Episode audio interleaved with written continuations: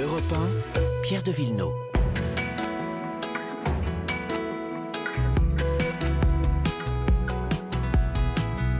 C'est dimanche et nous allons voir euh, l'histoire et le patrimoine dans un instant. Bonjour Laure d'Autriche. Bonjour Pierre, bonjour Mais à tous. D'abord, euh, la chronique environnement. Bonjour Virginie Salmen. Bonjour à tous.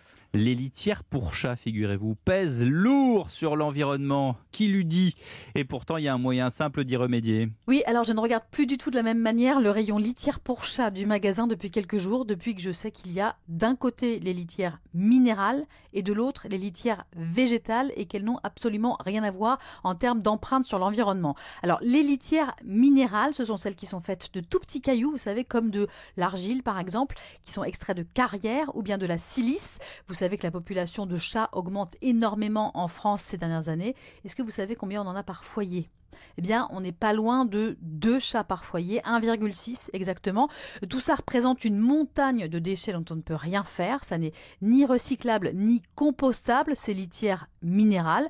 Certaines d'entre elles produisent même des poussières dangereuses pour la santé dans le cas de litières qui sont euh, blanchies, parfumées ou traitées aux fongicides ou aux pesticides. Une étude d'une équipe de médecins de Lyon a d'ailleurs montré que les litières minérales émettaient des particules fines en grande quantité qui peuvent aggraver des maladies pulmonaires. Alors le sujet commence à faire bouger. Un député notamment, François-Michel Lambert du parti Région et Peuple Solidaire, élu des Bouches-du-Rhône. C'est plusieurs centaines de milliers de tonnes chaque année au niveau national de litières minérales qui euh, finissent dans un trou. Le coût de l'enfouissement et euh, la perte aussi euh, de foncier, parce que chaque fois que vous enfouissez quelque chose, vous consommez du foncier. Donc tout ceci démontre que euh, nous devons changer euh, notre approche aussi de, de ce produit qui, euh, on s'en rend peut-être pas assez compte, est euh, probablement celui qui pèse le plus en non recyclable euh, au sein de notre poubelle. Oui, le produit non recyclable, vous imaginez, qui pèse le plus dans notre poubelle.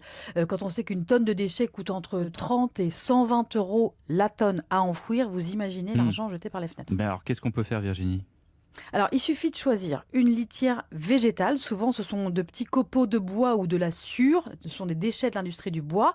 Euh, la voie royale zéro pollution, c'est quand votre commune collecte les biodéchets, euh, les déchets verts. Donc, il faudrait réussir à faire ça partout, évidemment. Dans ce cas-là, vous pourriez mettre la litière du chat végétale avec vos épluchures de légumes et tout ça part au compost, euh, par procédé industriel pour ensuite faire donc du compost et réenrichir la terre. Voilà. Donc, la simple le- leçon à retenir, c'est euh, ce qu'on apprend de choisir de la litière végétale et pas des petits cailloux. Bien, madame, c'est c'est bien entendu.